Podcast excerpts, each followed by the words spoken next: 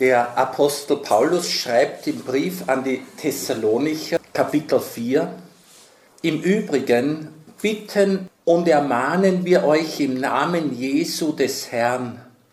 Ihr habt von uns gelernt, wie ihr leben müsst, um Gott zu gefallen.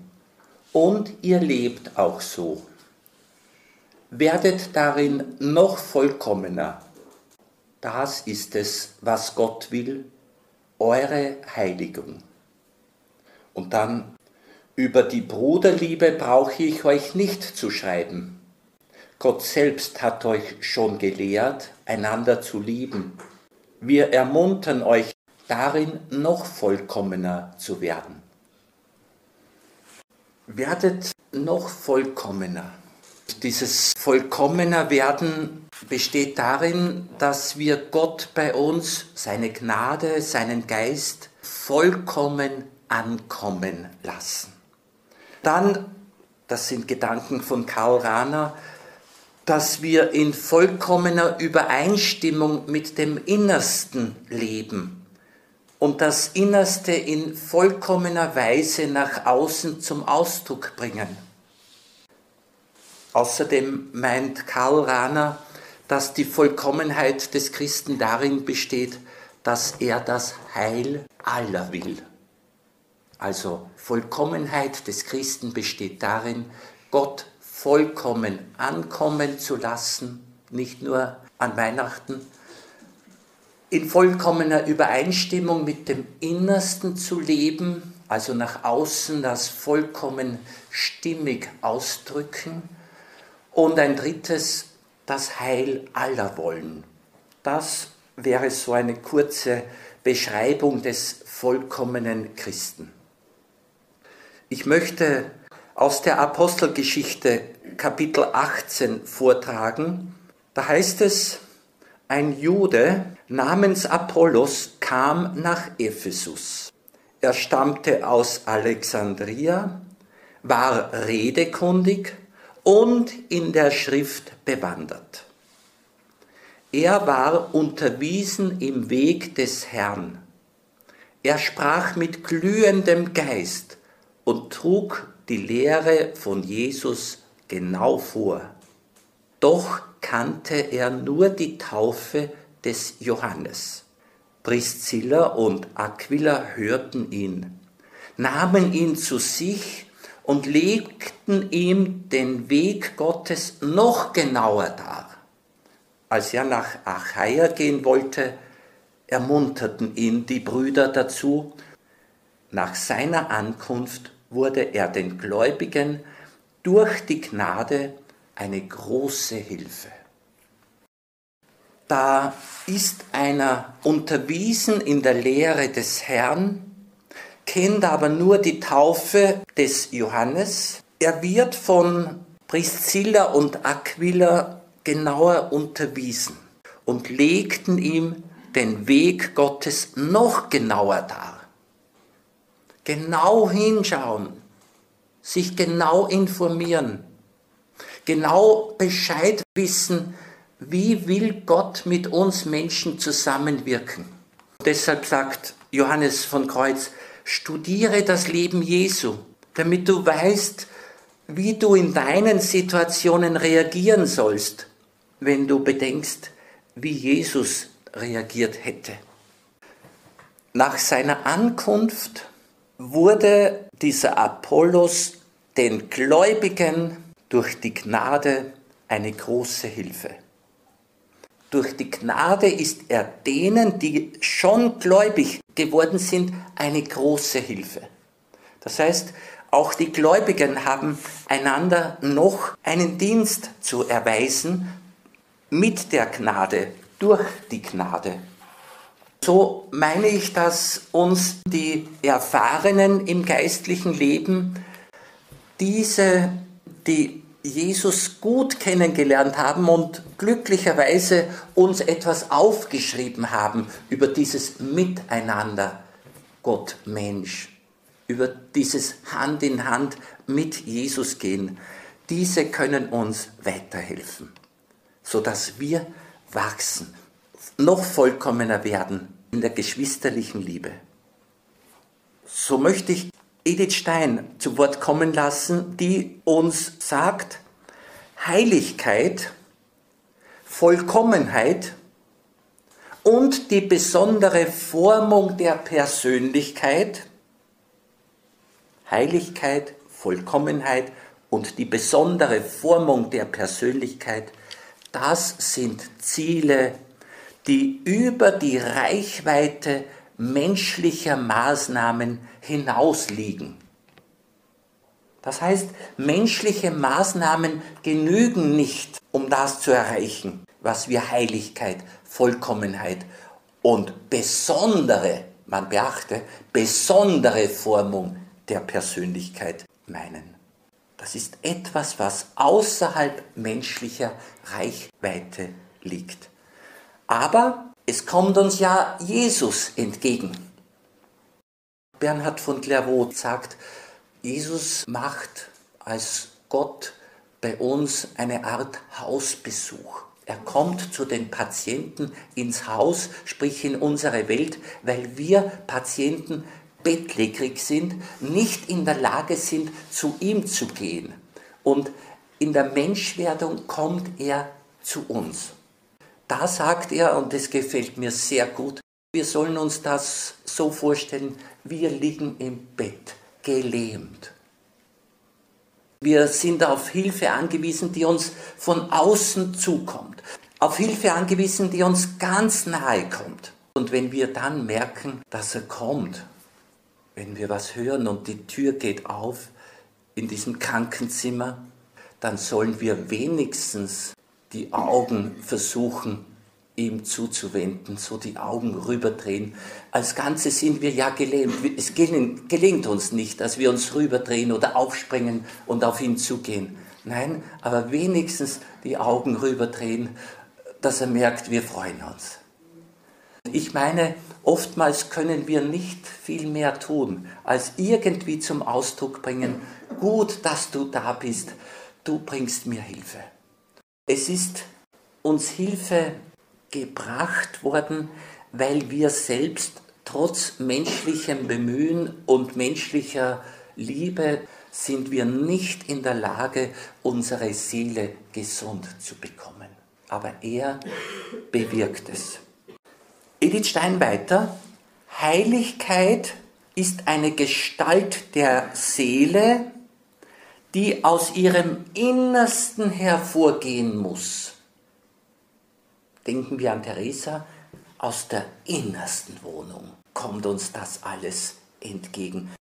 Und Edith Stein sagte mal, der Aufstieg zu Gott ist ein Abstieg in die Seele.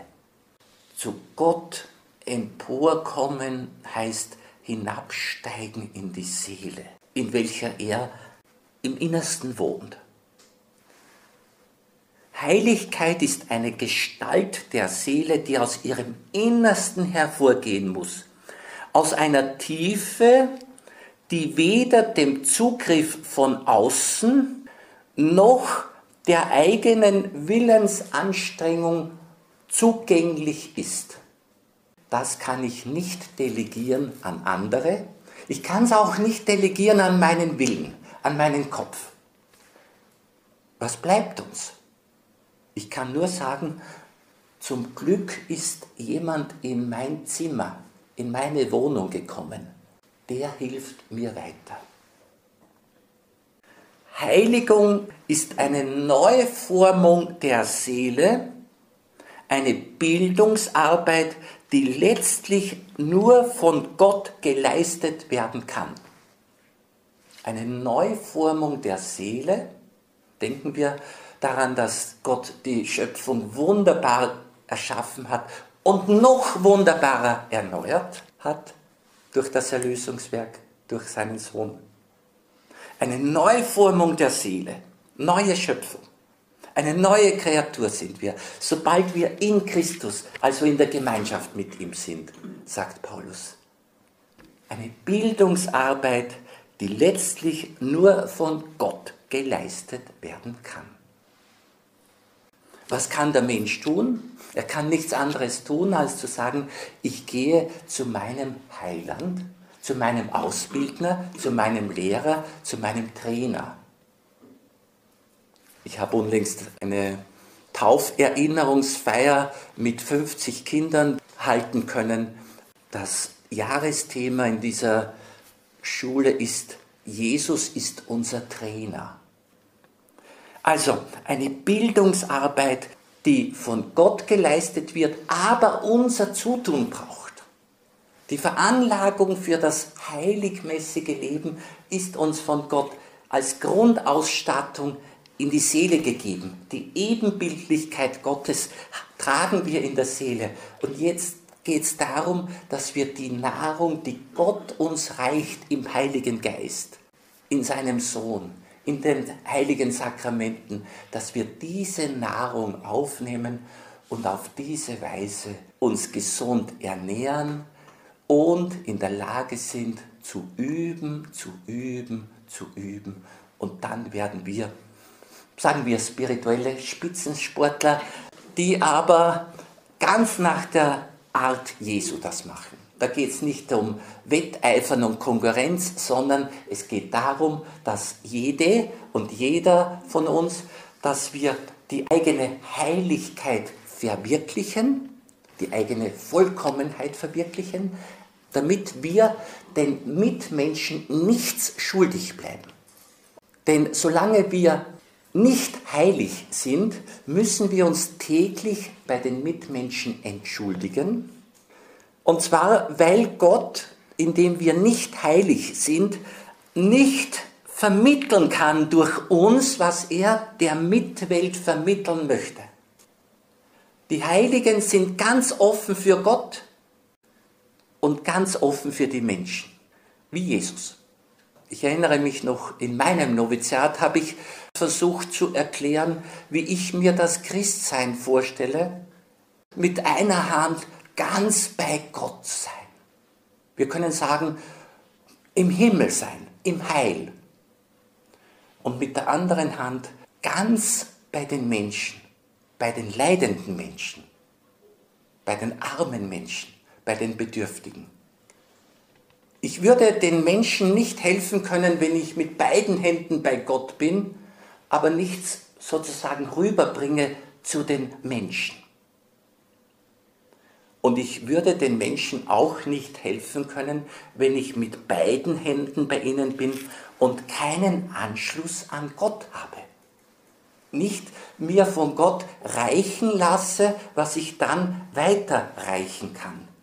Und das habe ich entdeckt, ist die Erfüllung des Menschseins, die Freude des Menschseins, das Glück des Menschseins, nämlich so zwischen Himmel und Erde verbunden mit beiden Welten sein zu dürfen und etwas von Gott zu den Menschen bringen zu können. Das geht nicht in erster Linie durch meinen Kopf und durch meinen Körper, sondern das geht einzig durch meine Seele, durch mein Herz. Und deshalb ist es mir so wichtig, dass wir Expertinnen und Experten werden für die Herzangelegenheiten, für die Seele, dass die ganz ihre Fähigkeit erkennt und dadurch ihre Gesundheit bekommt. Jetzt möchte ich Edith Stein noch weiterreden lassen.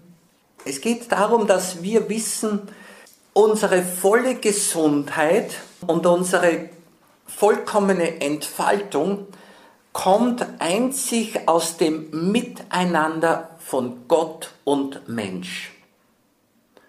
Mir kommen Bilder als Vergleiche. Wenn ein Samenkorn in die Erde gesät wird, geht es erstens darum, dass es gesund ist, also ohne Verbitterung, ohne Groll, ohne Vorwurf, ohne Argwohn. Ein gesundes Samenkorn muss in die Erde und dann gibt die Erde selbst dem Samenkorn die Nahrung, dass es wachsen kann. Wir kennen diese Gleichnisse von Jesus. Ich will damit sehr darauf hinweisen, dass die Gnade, die uns ins Herz geschenkt wird, das Erdreich Herz, das Erdreich Menschennatur braucht und mit dem Erdreich Menschennatur zusammenwirkt, damit, sagen wir, der neue Mensch, die neue Schöpfung daraus hervorgeht. Ich darf der Gnade, dem Heiligen Geist, das meine, also mein Erdreich, meine Natur nicht vorenthalten.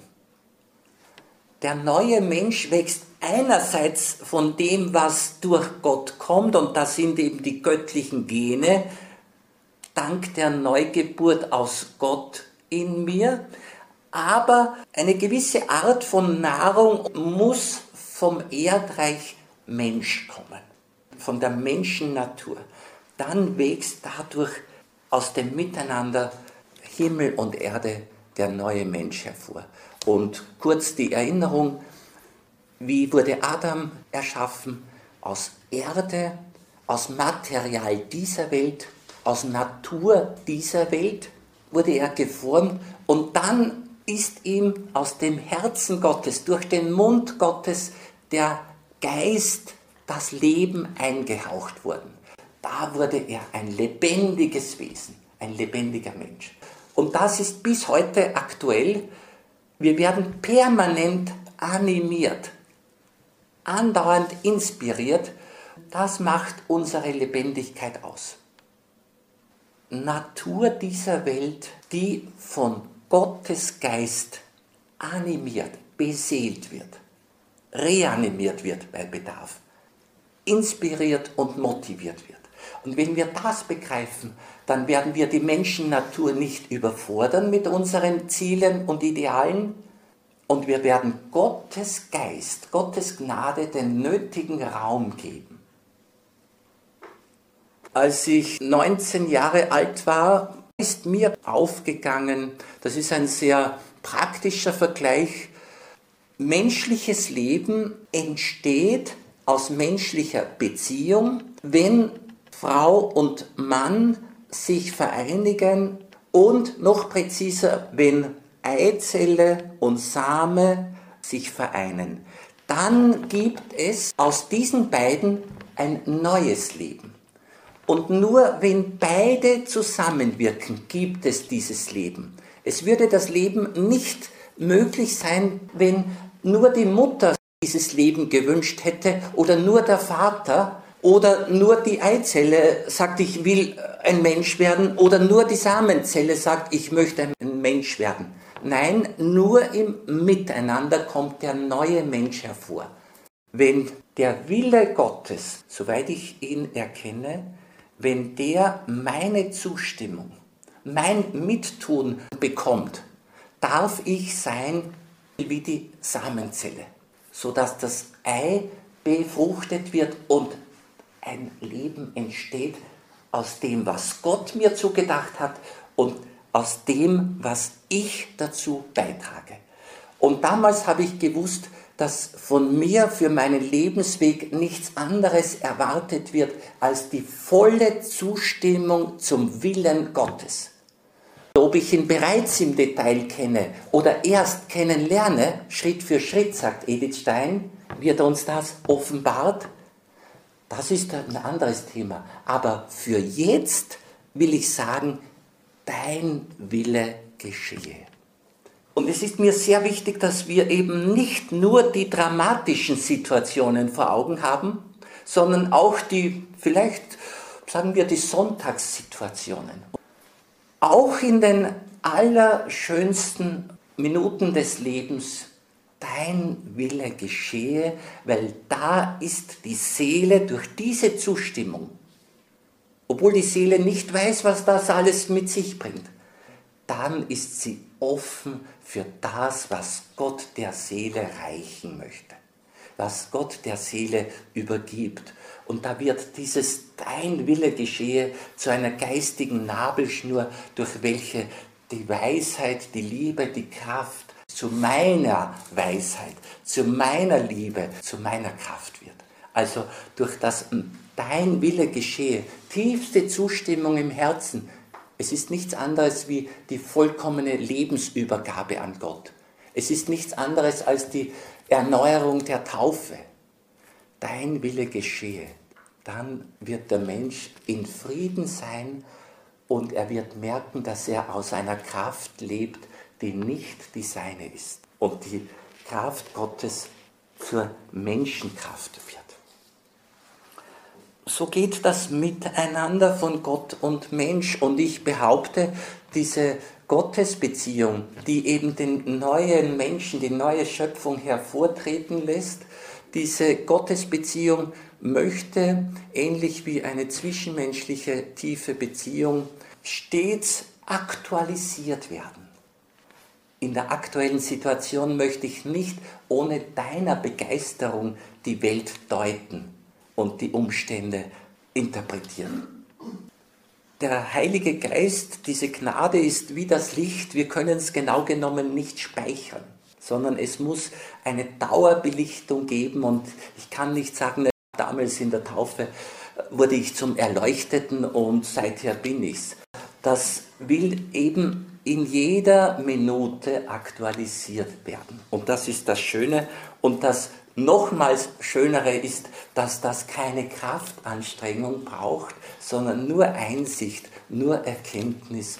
Und dann kann der Mensch in aller Entspanntheit sagen, dein Wille geschehe, denn es kommt mir zu, was ich brauche.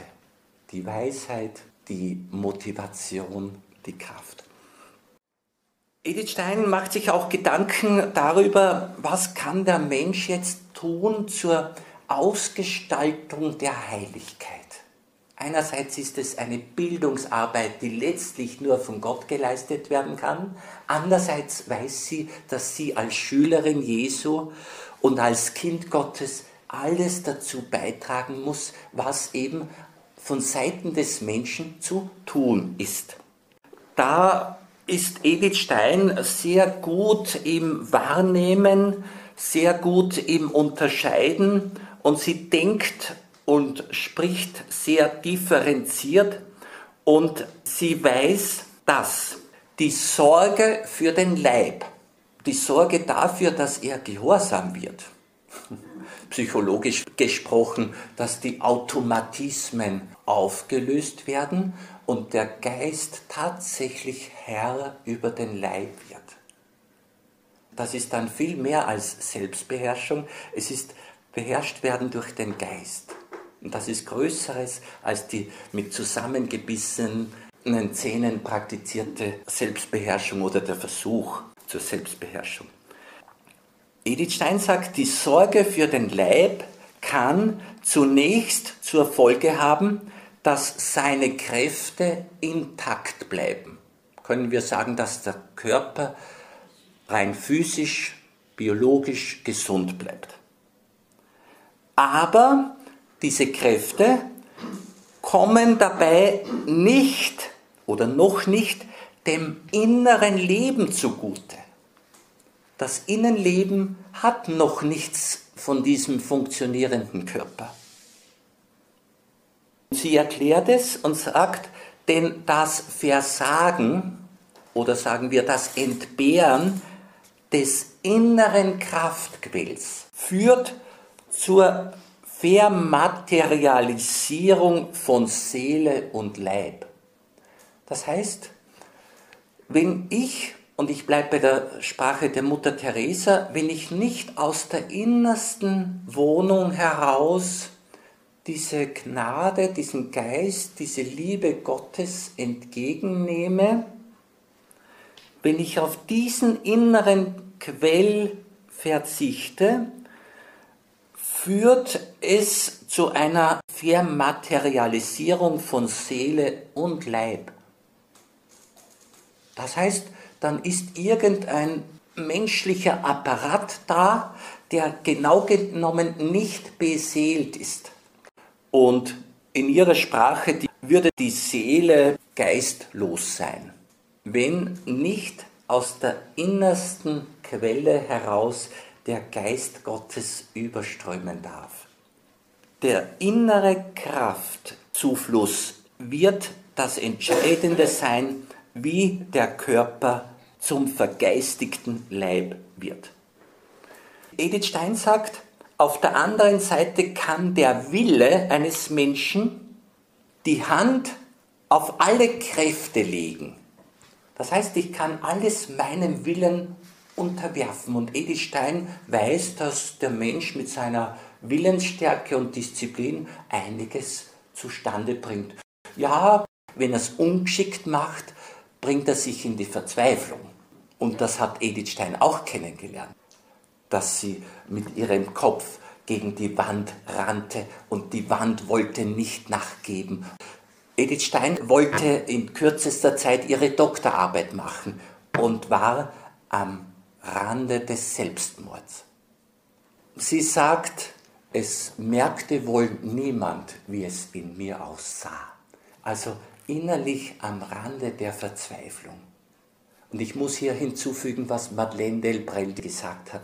Sie spricht von einem selig verzweifelten Menschen und meint damit den Menschen, der zu einer Art Verzweiflung kommt, die ihn zur Kapitulation führt, aber wenn er in der Grundhaltung ein Glaubender ist, und auch Glaubende kommen ans Limit und können eine Art von Verzweiflung erleben, wenn er in der Grundhaltung des Glaubenden lebt, dann kapituliert er in Gott hinein und lernt genau jetzt Gott kennen, in einer tieferen Weise wie je zuvor. Und deshalb sagt Madeleine Delbrel, handelt es sich um einen selig Verzweifelten. Also die Seligkeit liegt darin, dass er Gott jetzt kennenlernt und merkt, wie jetzt mit Edith Stein gesprochen, in der Ungeborgenheit plötzlich das Gefühl der Geborgenheit auftaucht. Kurz formuliert, die Verzweiflung des Glaubenden ist der Weg zum Kennenlernen der Gnade, der Geborgenheit. Ich schließe ab mit Edith Stein. Sie fürchtet, dass der Mensch, wenn er nur seinen Willen einsetzt und seine Kräfte nur vom unerleuchteten Willen leiten lässt, dass daraus nur eine Art von Abtötung hervorgeht und nichts weiter. Das passiert ihm, mit Edith Stein gesprochen, wenn er einzig den Willen einsetzt, ohne sich den Anschluss an die geistigen Kraftquellen zu sichern. Und das macht der Glaube. Durch den Glauben sage ich, Christus wohne und wirke du in mir. Das sind die geistigen Kraftquellen. Wenn ich mich auf diese stütze, dann habe ich das Leben, das Gott dem Adam eingehaucht hat. Ohne diesem Leben aus dem Geist ist der Mensch in den Augen Gottes nicht wirklich lebendig. Dankeschön.